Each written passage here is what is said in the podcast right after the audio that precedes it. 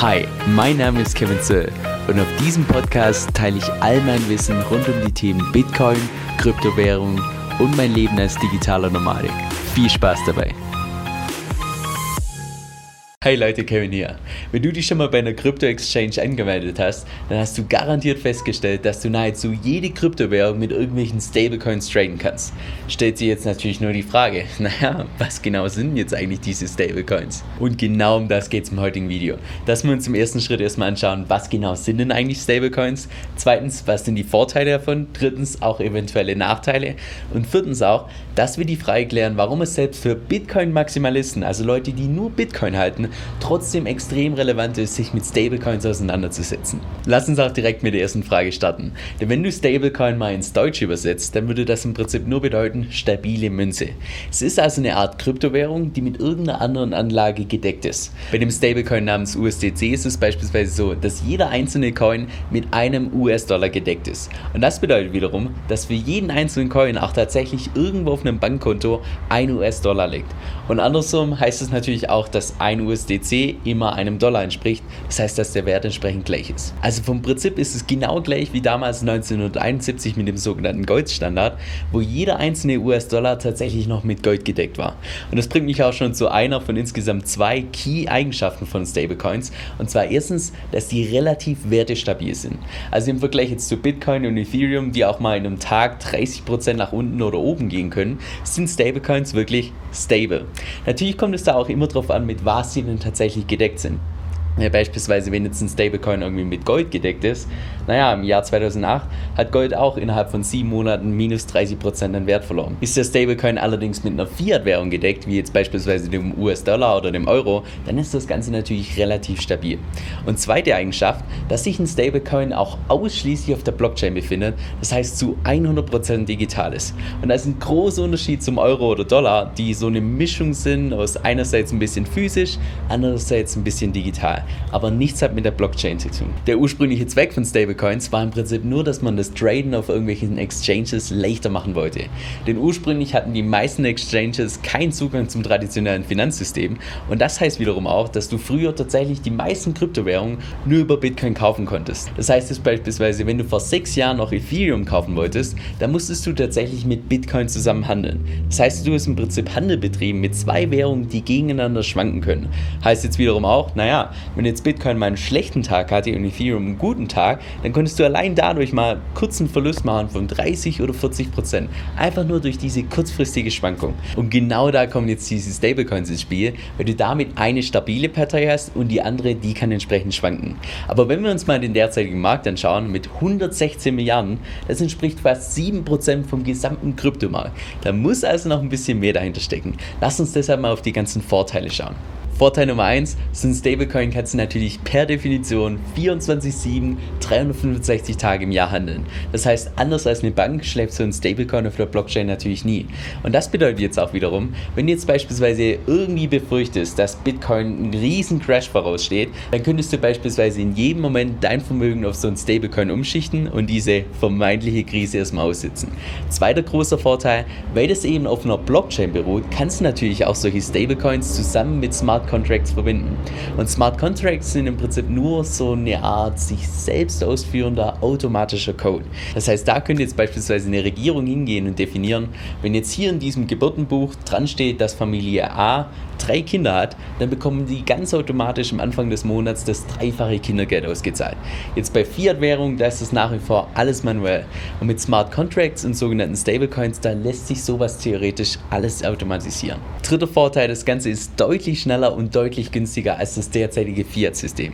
Warum? Naja, weil Stablecoins zu 100% digital sind, weil sich alles automatisieren lässt mit Hilfe von Code und drittens, weil da keinerlei Personen dafür notwendig sind. Vierter und letzter Vorteil, dass du damit auch vom DeFi-Sektor, also von Decentralized Finance, profitieren kannst. Denn beispielsweise kannst du mit Stablecoins auch Lending betreiben, also dass du im Prinzip deine Coins jemand anders leist und dafür Zinsen bekommst, so um die 8% sind da pro Jahr möglich. Oder zweitens auch, dass du Liquidity Mining betreibst, also dass du im Prinzip dezentralen Exchanges hilfst, dass die immer liquide sind und dafür bekommst du dann entsprechende Zinsen zurück, die auch unter anderem bis zu 100% betragen können.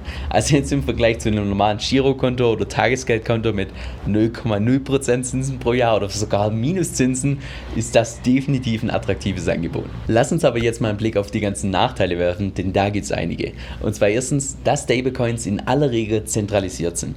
Und die Definition von zentralisiert ist im Prinzip nur, dass es irgendwie abschaltbar ist. Das heißt, irgendeine Partei könnte hingehen und sagen, hey, wir tun das jetzt abschalten, Schluss ist. Und das bedeutet wiederum zwei Dinge. Und zwar erstens, dass entsprechend Vertrauen notwendig ist. Denn beispielsweise beim Tether, beim derzeit größten Stablecoin, da war es ursprünglich so, dass die behauptet haben, dass jeder einzelne Coin durch ein US-Dollar gedeckt ist. Und irgendwann diesen Jahres haben die dann ein Papier veröffentlicht, wo dann irgendwie drin steht, oh, es sind nur 50% durch, durch US-Dollar gedeckt und die restlichen Prozente durch irgendwelche Schuldverschreibungen, irgendwelche anderen Kryptowährungen oder irgendwelche nicht definierten Assets. Und zweitens auch, wenn das Ganze zentralisiert ist, dann lässt es sich natürlich auch viel leichter angreifen von irgendwelchen Hackern. Und auch das haben wir schon bei Tether gesehen im Jahr 2017, wo rund 31 Millionen irgendwie von irgendwelchen Hackern gestohlen wurden und dann der komplette Handel erstmal stillstand. Zweitens, die allermeisten Stablecoins sind extrem anfällig für Inflation. Warum?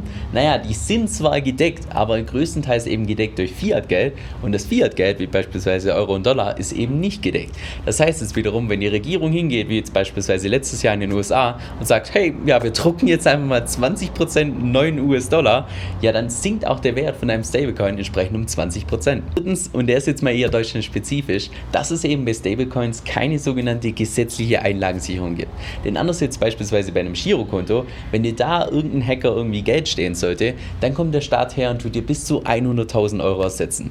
Bei Stablecoins oder irgendwelchen Krypto-Exchanges, da gibt es sowas leider nicht. Das heißt, ist dein Geld mal weg, dann ist es auch wirklich weg. Vierter Nachteil, und der ist jetzt eher mal deutschlandspezifisch, und zwar, dass die ganzen Stablecoins, genauso auch wie alle anderen Kryptowährungen, als eine Einheit betrachtet werden, das heißt unter einen Teppich gekippt werden. Und das heißt jetzt wiederum auch, wenn du jetzt irgendwelche Gewinne machen solltest mit deinen Stablecoins, dann müsstest du die tatsächlich steuerlich geltend machen, sofern du das Ganze nicht länger als ein Jahr hältst. Weil dann ist es ja laut Gesetz steuerfrei. Wenn du jetzt allerdings sowas wie Lending betreibst und zusätzlich Zinsen bekommst, dann hört sich diese Einjahresfrist auf ganze zehn Jahre.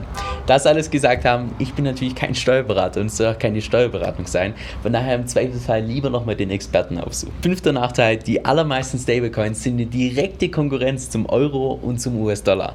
Und das könnte richtig gefährlich werden, irgendwann mal in der Zukunft mit irgendwelchen Regulierungen. Bitcoin ist da eher außen vor, weil das wird von der Regierung mehr so als digitales Gold eingeschätzt. Aber so ein Stablecoin, das ist die Definition von einer Währung. Und glaubt ihr wirklich, dass die Regierung hergeht und eine weltweite Währung von einem zentralen Unternehmen einfach so hinnimmt, einfach so akzeptiert? Und sechster Nachteil, weil diese ganzen Stablecoins eben zentralisiert sind, das heißt von einem Unternehmen geleitet werden, kann es natürlich, dass es da hin und wieder schwarze Schafe gibt, irgendwelche Betrüger. Wenn sich jetzt beispielsweise herausstellen sollte, dass Tether, der derzeit mit Abstand kontroverseste Stablecoin schlechthin, wenn das tatsächlich ein Scam sein sollte und diese 62 Milliarden im Markt einfach mal so kurz verschwinden, na, dann führt es zu einem Vertrauensverlust im kompletten Markt und das bedeutet auch wiederum, dass auch Bitcoin und Ethereum entsprechend im Preis fallen werden. Und all diese Nachteile erklären auch im Prinzip, warum ich persönlich noch nie Stablecoins gehalten habe. Denn erstens bin ich persönlich nicht so ein Fan von diesem ständigen Hin- und Her-Traden. Ich bin da mehr ein Fan von Buy and Hold. Und zweitens auch, na, wenn ich meinen Wert von meinem Geld irgendwie vermehren möchte, dann kann ich immer Euro in Bitcoins tauschen. Und wenn ich flexibel bleiben will, ja, dann kann ich mein Geld auch einfach in Euro halten Monaten dann auch ganz flexibel mit meiner Kreditkarte überall zahlen kann. Okay, dann lass uns jetzt noch zum Schluss die drei mit Abstand bekanntesten Stablecoins anschauen und auch unter anderem die Frage klären, naja, welcher ist denn da eher mehr geeignet und welcher eher weniger? Lass uns mal ganz vorne beginnen bei dem mit Abstand bekanntesten und größten Stablecoin, dem sogenannten Tether. Tether gibt es bereits seit 2014, ist derzeit mit 62 Milliarden der mit Abstand größte Stablecoin, unreguliert und gedeckt durch ja, keine Ahnung, was auch immer diese Gründer irgendwo auf ihrer Homepage. Das weiß keiner so wirklich. Der USDC ist derzeit mit rund 27 Milliarden der zweitgrößte Stablecoin, also rund halb so groß wie Tether, ist gedeckt durch den US-Dollar und auch reguliert. Das heißt, wenn die sagen, dass ein Coin tatsächlich einem Dollar entspricht, dann ist das wirklich so. Und an der Stelle musst du dich mal fragen, warum gibt es nach wie vor Leute, die Geld in Tether haben? Ich verstehe das nicht. Anyway, jetzt noch ein dritter Stablecoin, den es zwar derzeit noch nicht gibt, wo ich aber persönlich davon ausgehe, dass der in der Zukunft eine Riesenrolle spielen wird. Und zwar der Stablecoin namens Diem oder früher auch bekannt unter Libra. Und zwar ist das der Stablecoin, an dem Facebook seit 2017 schon dran arbeitet. Und irgendwann, Beginn nächsten Jahres, soll der tatsächlich auf den Markt kommen. Und ich habe mir mal die aktuellen Statistiken angeschaut. Facebook hat derzeit noch 3 Milliarden aktive Nutzer. Das heißt, wenn die alle jetzt anfangen, diesen Diem-Coin zu benutzen, also boah, da hat Riesenpotenzial. By the way, wer benutzt denn eigentlich noch Facebook? also jetzt mal ehrlich, ich habe meinen Account, glaube ich, schon 2017 oder 18 gelöscht, aber ja, whatever.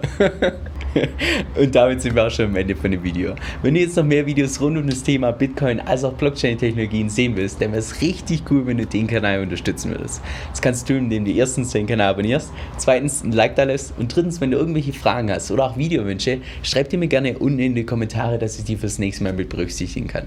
Also hoffentlich sehen wir uns bald wieder. Mach's gut.